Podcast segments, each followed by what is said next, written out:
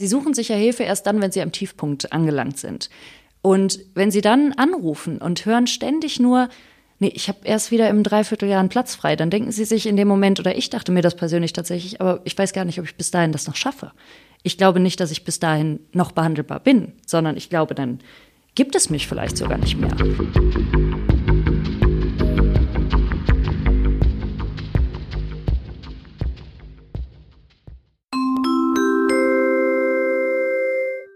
Endstation Berlin. Von der Wupper an die Spree. Der WZ-Podcast zur Bundestagswahl.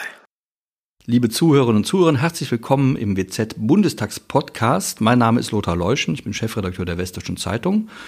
Und wir haben heute zu Gast Frau Lünenschloss, 28 Jahre alt und CDU-Bundestagskandidatin hier in Wuppertal die mit Vornamen Caroline heißt. Herzlich willkommen, schön, dass Sie da sind. Wir wollen auch gleich loslegen, wenn Sie bereit sind und Lust haben, mit uns durch die erste Rubrik zu rasen, die da heißt Ausgespuckt. Nächste Station, Ausgespuckt. Ich nenne Ihnen gleich fünf Begriffe, auf die Sie bitte so nett sein möchten, kurz und bündig zu antworten. Also ein Wort wäre prima, sag mal maximal fünf, weil wir nicht so sein wollen. Ich fange einfach mal an und das, der erste Begriff ist Wuppertal. Wunderschön. Heimat. Katernberg. Hochwasser. Grausam. Klimakrise. Dramatisch. Frauen in der Politik. Absolut notwendig. Grausam haben Sie, glaube ich, gesagt zum Thema Hochwasser. Habe ich das richtig in Erinnerung? Ja, ich glaube schon. Wo waren Sie an dem Tag, an dem das, äh, an dem Wuppertal vollgelaufen ist, sozusagen? Ich war im Wuppertaler Rathaus. Wir hatten da eine Versammlung von der CDU, haben uns getroffen, um so ein bisschen den Wahlkampf durchzuplanen.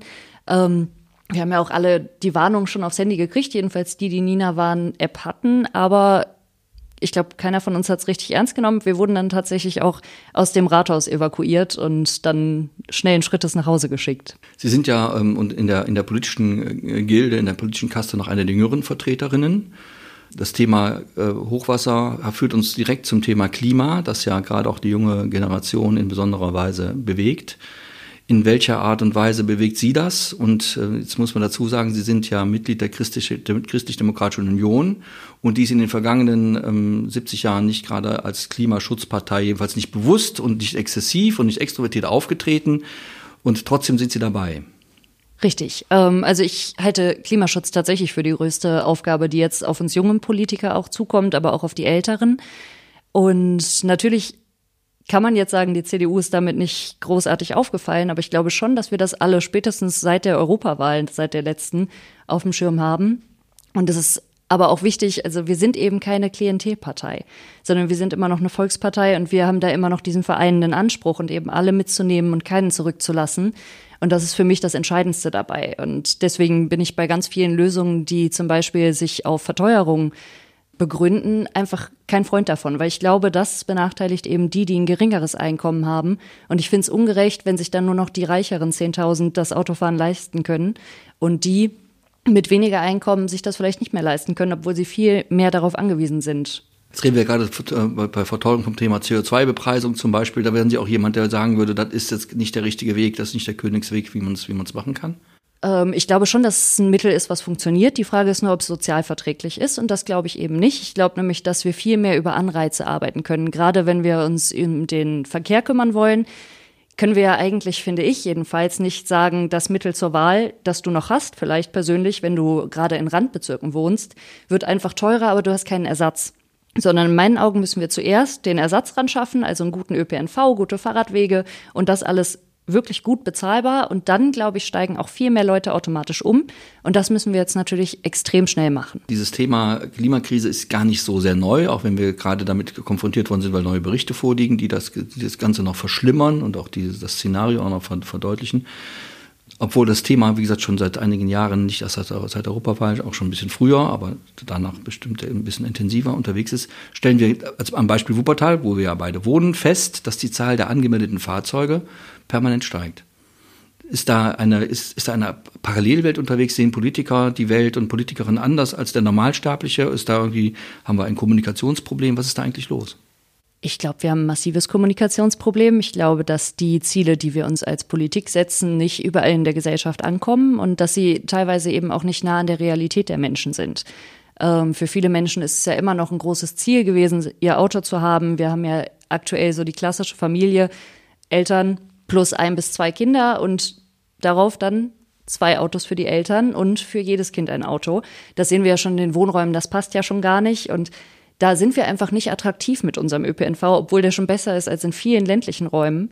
Aber da müssen wir einfach ansetzen, dass wir wirklich diese Anreize schaffen. Und ich glaube, viele erkennen eben nicht, dass ein Problem auch ist, dass auch die jüngere Generation eben nicht in Wuppertal arbeitet und trotzdem in Wuppertal wohnt und dementsprechend das Pendeln einfach extrem unattraktiv ist in Wuppertal. Jedenfalls, wenn man auf den Zug dann angewiesen wäre.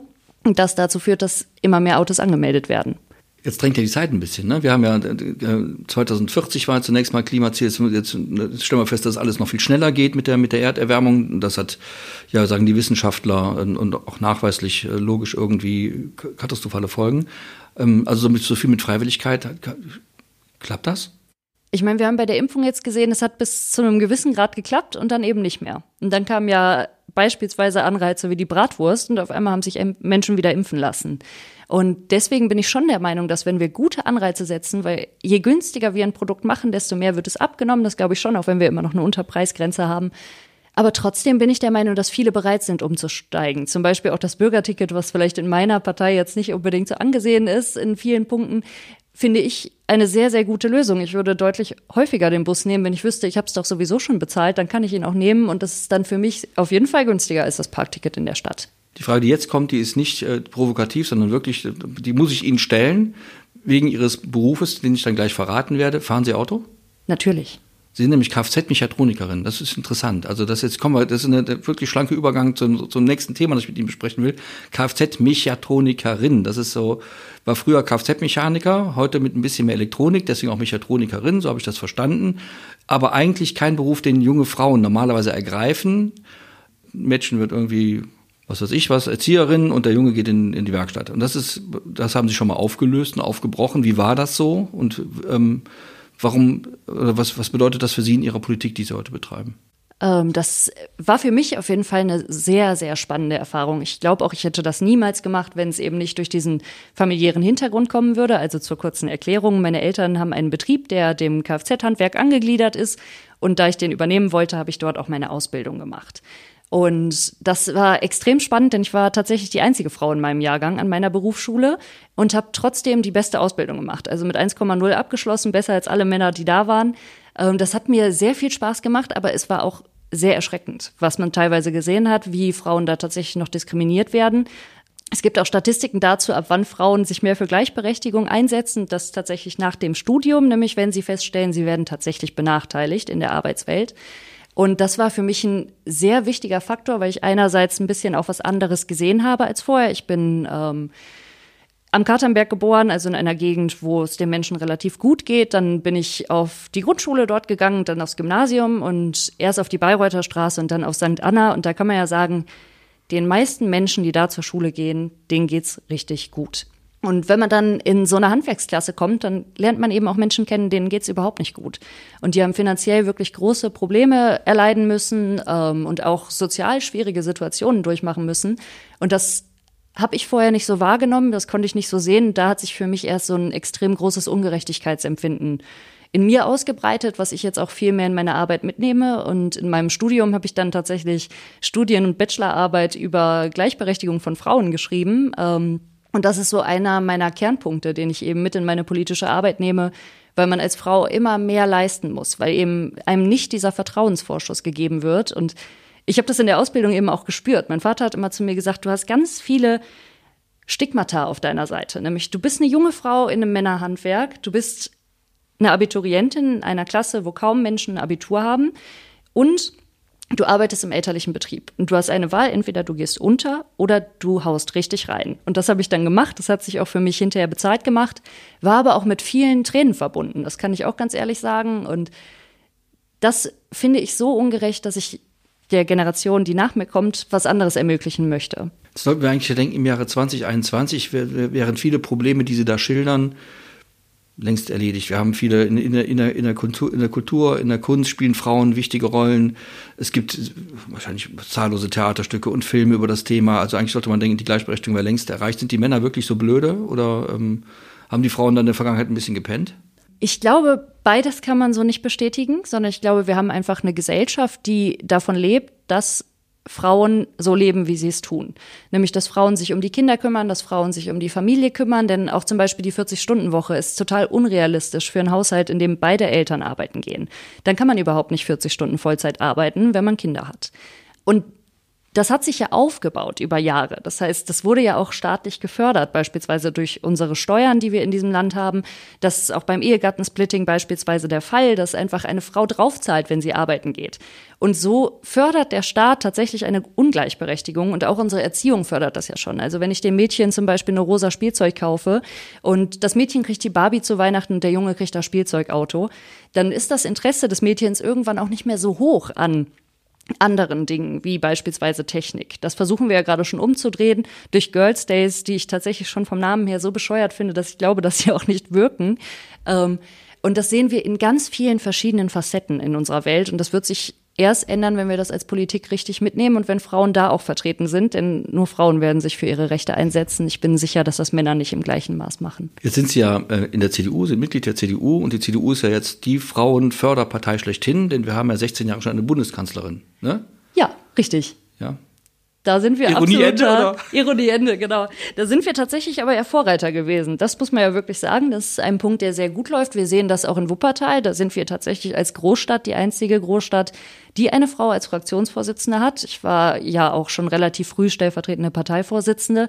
Das heißt, Wuppertal ist da schon deutlich weiter. Aber ich merke das eben, wenn man über die Stadtgrenzen hinausgeht, dass es doch in vielen Stellen nicht so einfach ist, wie man es gerne hätte und dass man als Frau da schon irgendwie Stigmatisierungen entgegenläuft. Aber das wird sich nur ändern, wenn Frauen sich mehr engagieren. Weil die Männer werden nicht freiwillig Platz machen. Das müssen wir Frauen erkennen und uns gegenseitig unterstützen. Wie weit müssen Sie denn in der Partei, in der Sie sind, die Partei noch ändern, damit das funktionieren kann? Denn vieles, was Sie sagen, wenn ich das sagen darf, würde man eher bei der SPD oder bei den Grünen verorten und nicht bei der CDU unbedingt. Da bin ich schon der Meinung, dass die CDU das Problem erkannt hat. Wir haben ja das Quorum. Ich bin ein bisschen enttäuscht, dass AKK nicht noch die Quote umgesetzt hat, die 50 Prozent, bevor sie gegangen ist. Das hatte sie ja eigentlich zugesagt. Ähm, aber ich denke schon, dass vielen Männern inzwischen bewusst ist bei uns, dass sie Frauen fördern müssen. Es ist aber auch gar nicht einfach, weil auch Politik eben ein sehr familienfeindliches Umfeld ist. Da muss man sich auch nichts vormachen. Warum können denn zum Beispiel Ratsmitglieder ehrenamtlich in so einem hohen Ausmaß tätig sein? Das geht nur, weil die meisten Ratsmitglieder männlich sind und Frauen zu Hause haben, die den Haushalt machen und sich um die Kinder kümmern. Und solange das alles so ist, solange die Voraussetzungen so geschaffen sind, können Frauen sich nicht richtig emanzipieren, so wie es eigentlich nötig wäre. Und das ist parteiübergreifend. Also bei den Grünen, ja, haben wir eine hohe Beteiligung von Frauen, aber auch bei der SPD ist das beispielsweise ja nicht anders. Die haben auch sehr schlechte Zahlen, was Frauen in Führung angeht. Jetzt haben Sie natürlich mit den Schwerpunktthemen, die Sie haben, nämlich Gleichberechtigung und auch Umwelt und, und Veränderung dieser Hinsicht, haben Sie natürlich auch Themen ausgewählt, die jetzt der A jetzt nicht der CDU ähm, typischerweise ange, äh, angedichtet werden, die B aber dazu führen kann, dass die CDU oder ihre Partei von den anderen Parteien nur noch immer schwerer zu unterscheiden ist. Wie, wie gehen Sie denn damit um? Grundsätzlich muss man sagen, dass ich vier Themen vertrete im Wahlkampf. Das heißt, Klimaschutz gehört bei mir tatsächlich noch unter den Reiter Wirtschaft mit dazu. Und Wirtschaft ist ein Thema, in dem sich die CDU sehr klar von anderen Parteien unterscheidet. Dann haben wir auf jeden Fall das Thema, wie Sie gesagt haben, Gleichberechtigung. Aber ein weiteres Thema, was mich interessiert, ist das Thema Einsamkeit und mentale Gesundheit, für das ich mich sehr einsetze. Und dann ähm, der Pflegenotstand.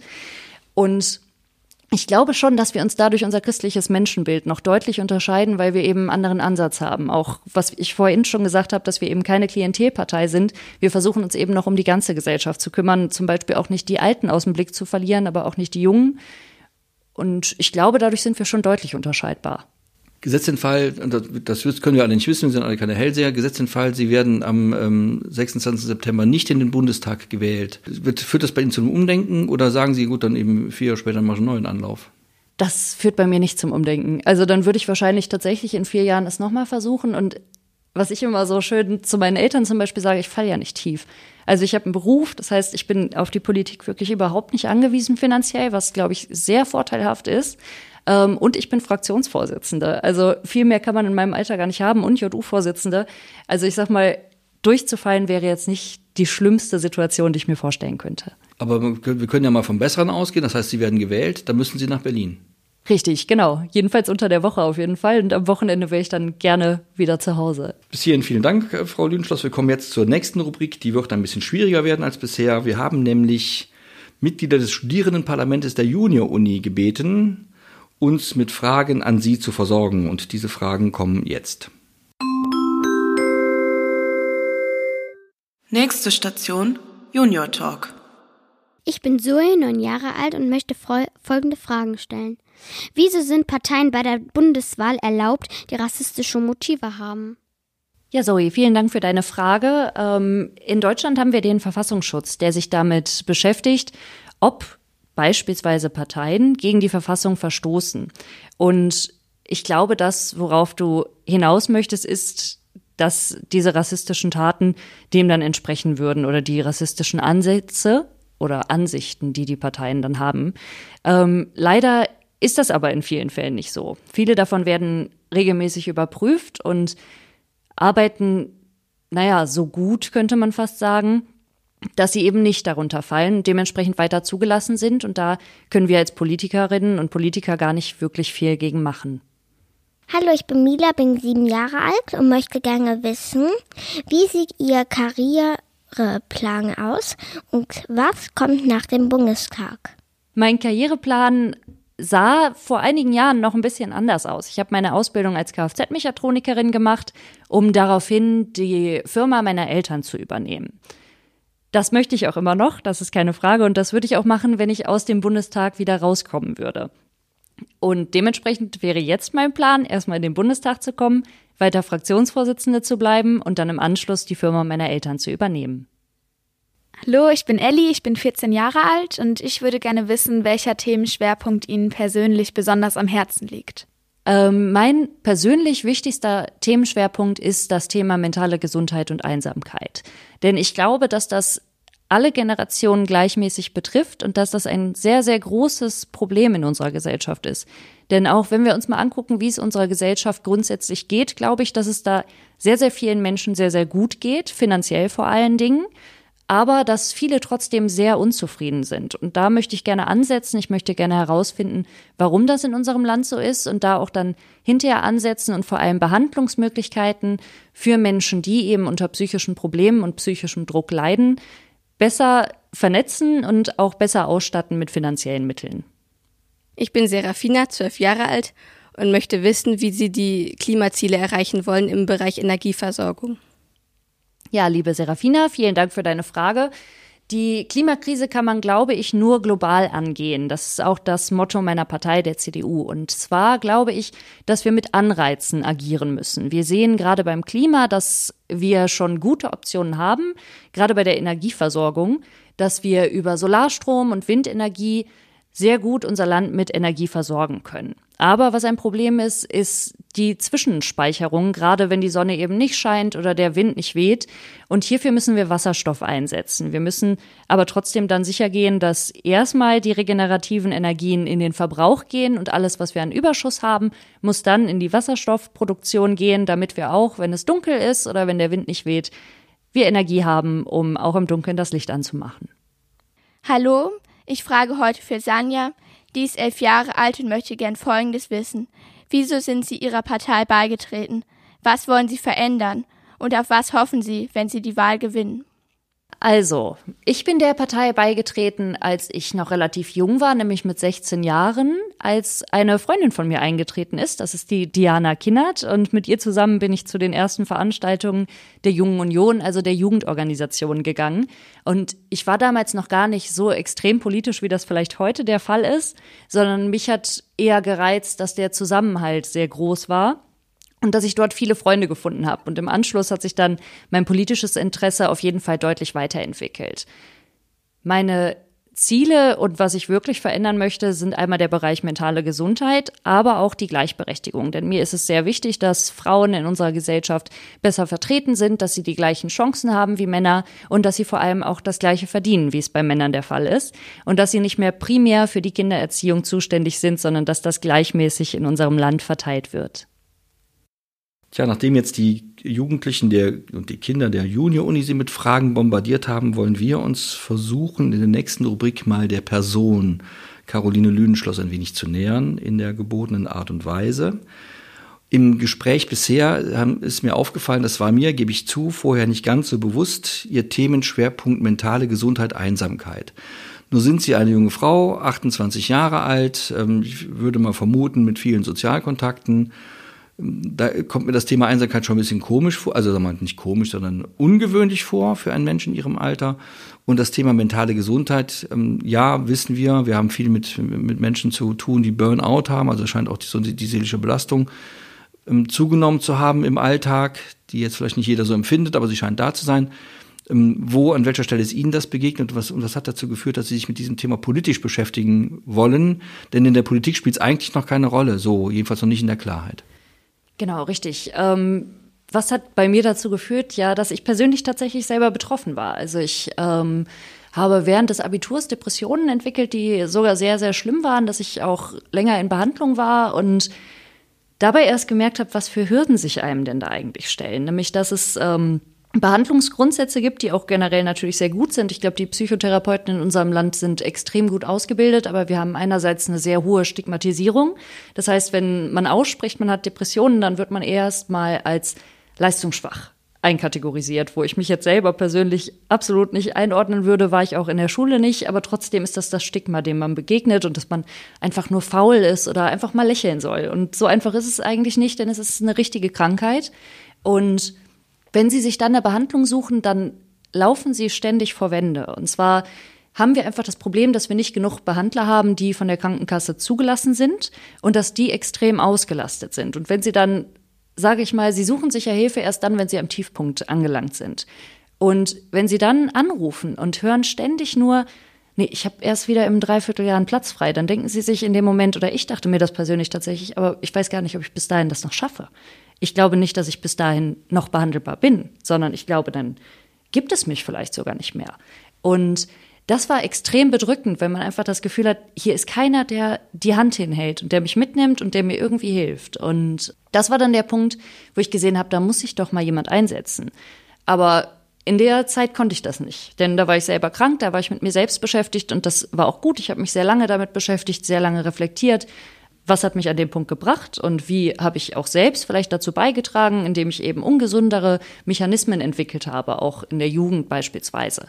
Und wenn man das gemacht hat, dann sieht man erstmal, wie vielen Menschen man begegnet, die das auch tun sollten, die sich reflektieren sollten, die erkennen sollten, ist mein Umgang mit mir selbst, aber auch der Umgang mit anderen, den ich so in mir trage und den ich ja tätige, der richtige. Und dann merkt man eben, dass diese Stigmatisierung und gleichzeitig die Schwäche darin, Behandlungen anzubieten, die unsere Gesellschaft mit sich bringt, ein Riesenproblem für diese Gesellschaft darstellt. Und es ist ja auch so, dass psychische Erkrankungen oft der Grund sind, warum wir beispielsweise auf der Arbeit ausfallen. Und das wird aber überhaupt nicht richtig reflektiert. Es gibt dafür nicht, also es gibt zum Beispiel ja für die Schule gibt's ja Bildungsurlaub oder für ein Studium, aber es gibt keinen Urlaub, in dem man sich mal damit beschäftigt, wie geht's mir eigentlich und was müsste ich jetzt anders machen? Und auch in der Schule lernt man ja über das Thema überhaupt nichts. Also in Bio lernt man viel über unterschiedliche Krankheiten und man lernt viel irgendwie, wie unser Gehirn funktioniert mit Botenstoffen. Aber niemand erklärt einem in dem Moment, dass Botenstoffe auch aus dem Gleichgewicht kommen können und dass dann die Erkrankung vielleicht gar nichts mit beispielsweise Tätigkeiten zu tun hat oder mit eingestellten, ja, mit Einstellungen, die man so bei sich trägt, sondern dass sie viel damit auch zu tun hat, was ist gerade in den Botenstoffen los und dass zum Beispiel ein Antidepressivum ist total stigmatisiert, obwohl es extrem hilfreich ist. Und ich sag mal, wenn Sie Bluthochdruck haben, dann nehmen Sie Ihre Tabletten auch. Wenn Sie Depressionen haben, nehmen Sie die aber eher nicht, weil sie sind ja noch stigmatisierter, wenn sie so behandelt werden. Und dann kommen wir an den Punkt, dass Sie eine gewisse Obergrenze an Behandlungsstunden haben. Und wenn es Ihnen bis dahin nicht besser geht, dann haben Sie Pech gehabt. Und das ist ein System, in dem kann ich so nicht leben, ohne mich dafür einzusetzen, denn mir ist es total wichtig, dass Menschen die Hilfe kriegen, die sie verdienen und dass das nicht davon abhängt, ob sie jetzt irgendwie 100 Stunden beim Therapeuten gebraucht haben, weil sie vielleicht weniger sich öffnen konnten am Anfang oder dass sie 500 Stunden brauchen, denn Hauptsache, wir haben wieder gesunde Arbeitskräfte auf dem Markt und Hauptsache, den Menschen in unserem Land geht's gut. Das ist mein Ziel. Jetzt haben Sie diese Erfahrung ja gemacht. Ähm, gibt es da so einen Punkt, an dem sich, an dem so eine Krankheit ausgelöst ist? Können Sie das mittlerweile sagen? Oder das ist ja ähm, für viele immer noch rätselhaft, ne? Ich glaube, oder was ich gelernt habe in meiner Behandlung war, dass wir alle unterschiedliche Schwellenwerte haben, ab dem wir merken, dass wir krank sind. Und der eine kann viel mehr Belastung ertragen als der andere. Und bei dem einen stirbt beispielsweise die ganze Familie und es geht ihm trotzdem noch verhältnismäßig gut. Und der andere kriegt praktisch schon die Krise, wenn das Haustür stirbt. Und das ist auch gar nichts Schlimmes, sondern wir sind alle, haben eine gewisse Resilienz an dem, was wir ertragen können. Und bei mir war es total stressabhängig, beispielsweise. Und ich glaube, das ist bei vielen anderen auch so. Irgendwann ist die Maß einfach voll oder das Maß. Und dann braucht man die Hilfe eben. Kann das mit, also ich meine, ich bin ja kein Arzt, habe davon auch gar keine Ahnung, äh, aber kann das, äh, weil Sie sagen, Sie waren in der, im Abitur waren Sie stark, Sie waren in, Sie sind, glaube ich, die Jahrgangsbeste in NRW gewesen in Ihrer, in Ihrer Ausbildungszeit. Ähm, ich vermutlich haben Sie Ihr Studium in Rekordzeit bewältigt, Sie machen jetzt eine politische Karriere. Sind Sie zu ehrgeizig vielleicht? Ich bin auf jeden Fall sehr ehrgeizig. Und das kann einem im Weg stehen, wenn man nicht weiß, wie man sich entspannt. Also es gibt einfach Menschen, die können extrem gut arbeiten, da würde ich mich zuzählen. Also ich bin, ich brenne sehr für meine Themen und man muss eben aufpassen, dass man nicht ausbrennt. Und das konnte ich damals noch nicht. Ich konnte auch nicht gut Nein sagen beispielsweise. Und das ist was, was man auch erst lernen muss. Gerade als Frau, um da nochmal den Haken zu den Themen zu schlagen, wird einem eben beigebracht, dass man ja brav sein soll und dass man anderen helfen soll, dass man unterstützend sein soll. Aber man darf eben sich selbst nicht vergessen. Ich glaube, da müssen wir als Gesellschaft ran und das den Menschen erklären und da Hilfeleistung geben. Haben Sie eigentlich Geschwister? Ja, eine Schwester. Ist die auch so? Die ist auch extrem ehrgeizig, äh, ist Ärztin und hat im Studium schon zwei Kinder gekriegt, auch um sich da eben mehr drum kümmern zu können. Und ja, die arbeitet auch sehr hart. Das klingt ja so ein bisschen nach dem Leben immer auf 180, also Vollgas sozusagen. Ähm, Unabhängig davon, dass mich jetzt natürlich interessiert, was so ein Auto fahren sieht, da muss ich jetzt einfach mal fragen. Maserati oder so? Nein, ein Fiat 500 Cabrio. Aber bestimmt mit 150.000 PS. Nein, tatsächlich nicht. Okay. Der kleinste Motor. Ach so, das ist der mit den 200 PS, ne? Genau, richtig. Ja, genau, genau. wenn, mir, wenn jemand ehrgeizig ist und immer macht, was machen möchte und auch immer dann auch dabei sein will und auch was erreichen will und gerade auch mit ihrer Vorgeschichte, die Sie ja gerade auch, äh, von der Sie uns gerade auch berichtet haben, da muss ja irgendwann auch mal sowas kommen wie, jetzt muss ich mich mal erholen, jetzt muss ich mal was anderes, jetzt muss ich mal eben in den, in den nullten Gang oder den Rückwärtsgang schalten. Was machen Sie, wenn Sie, wenn Sie runterschalten müssen?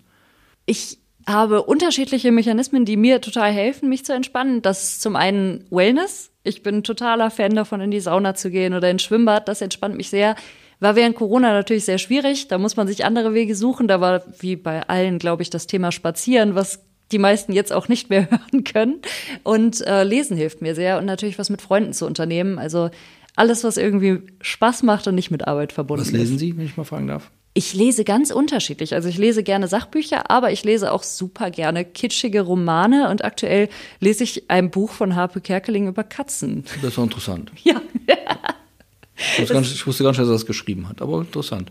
Sie haben ja gerade schon so ein bisschen von Freizeitverhalten so gesprochen. Also, klar, ist ein junger Mensch, wahrscheinlich noch viel unterwegs und so. Wenn Sie jetzt so mal in Wuppertal ausgehen müssen, wo träfe man Sie rein theoretisch im, im üblichen Bermuda-Dreieck oder wo geht man da so hin bei Ihnen?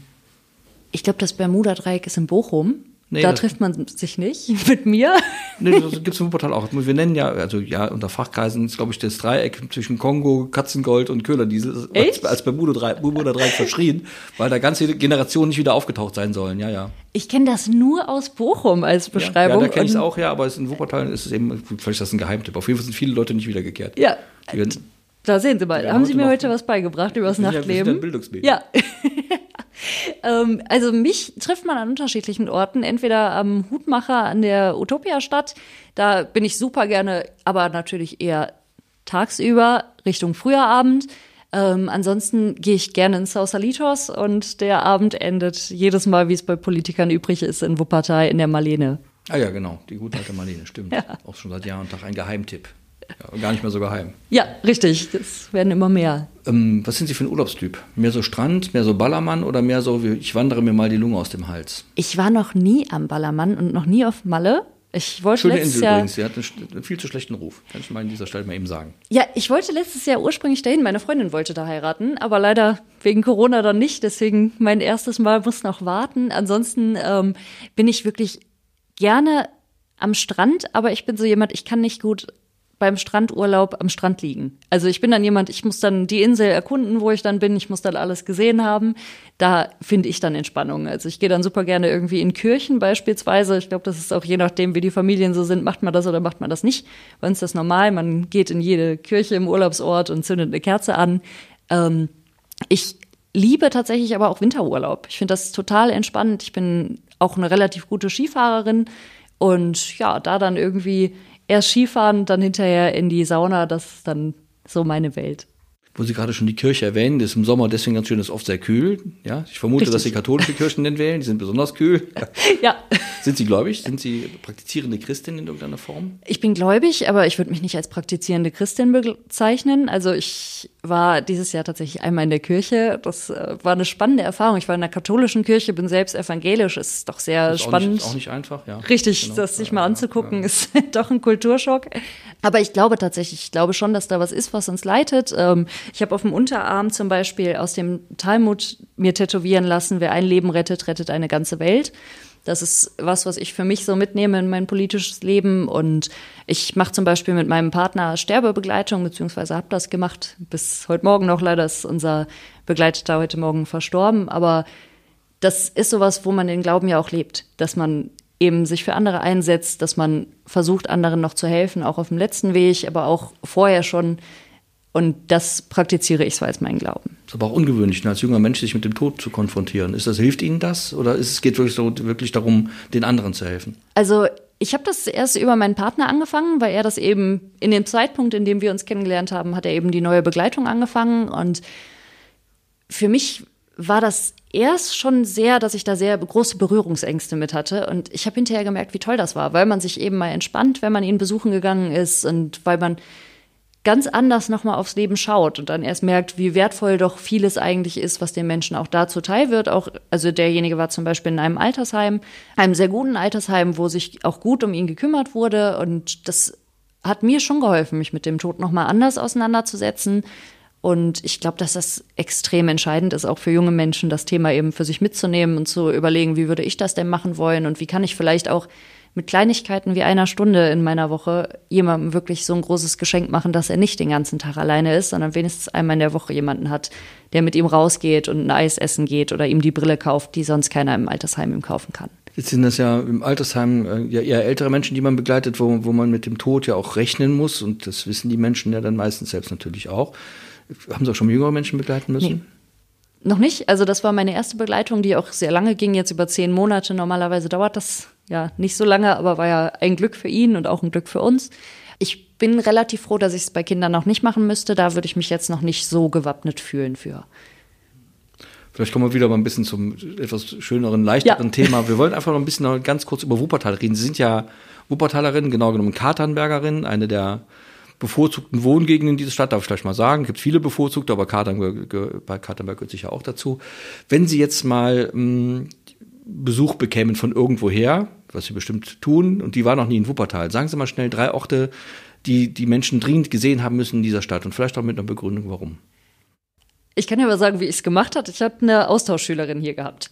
Noch vor drei Jahren, würde ich schätzen, war sie mit ihrer ganzen Familie nochmal hier.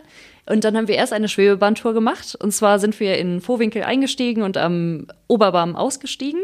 Das war super spannend, weil man eben aus der Schwebebahn ja alles zeigen kann. Das war ein sehr, sehr schöner Moment. Und dann sind wir anschließend mit ihr hier in Elberfeld durch die Stadt gegangen und haben ihr wichtige Punkte gezeigt und dann anschließend noch das Brillerviertel. Das sind so die Punkte, die ich jetzt als erstes zeigen würde. Wir wollen mal einfach ein paar Tage vorspulen und wir stellen uns vor, es ist der 27. September und Sie sind gerade in den Bundestag gewählt worden. Was gönnen Sie sich? Womit belohnen Sie sich für die Arbeit, die Sie da geleistet haben? Also wahrscheinlich gehe ich davon aus, wenn ich reinkomme, dann gibt's ja erstmal am 26. eine riesige Party. So stelle ich mir das vor. Also würde ich wahrscheinlich relativ spät aufstehen. Dann wahrscheinlich frühstücken gehen, weil ich das super selten mache, aber total gut finde. Das bereitet mir immer riesige Freude. Ja, und anschließend würde ich vielleicht einfach mal Klamotten shoppen gehen für den neuen Job. In Wuppertal oder schon in Berlin? In Wuppertal. Wir kommen nun zum Schluss unseres Gespräches, für das ich jetzt an dieser Stelle schon vielen Dank sagen möchte und möchte Sie bitten, sich vorzustellen, Sie seien jetzt mal die Fahrzeugführerin der Schwebebahn und dürfen auch die Ansagen machen an die Fahrgäste. Und Sie dürfen jetzt eine Ansage machen, die mit Liebe Fahrgäste beginnt und Sie dürfen den Menschen was sagen. Was sagen Sie ihnen? Liebe Fahrgäste, ich freue mich, dass Sie heute mit mir und dieser Schwebebahn fahren und ich möchte Sie bitten, dass Sie am 26. September zur Wahl gehen, dass Sie Ihre Stimme abgeben für eine demokratische Partei und Ihre Erststimme für Caroline Lüdenschloss von der CDU, damit die wichtigen Themen wie Einsamkeit, mentale Gesundheit, Wirtschaft stärken, Arbeitsplätze sichern und Klimaschutz im Bundestag vernünftig von einer jungen Frau vertreten werden. Frau Lüdenschloss, vielen Dank für das Gespräch. Dies ist ein Podcast der WZ.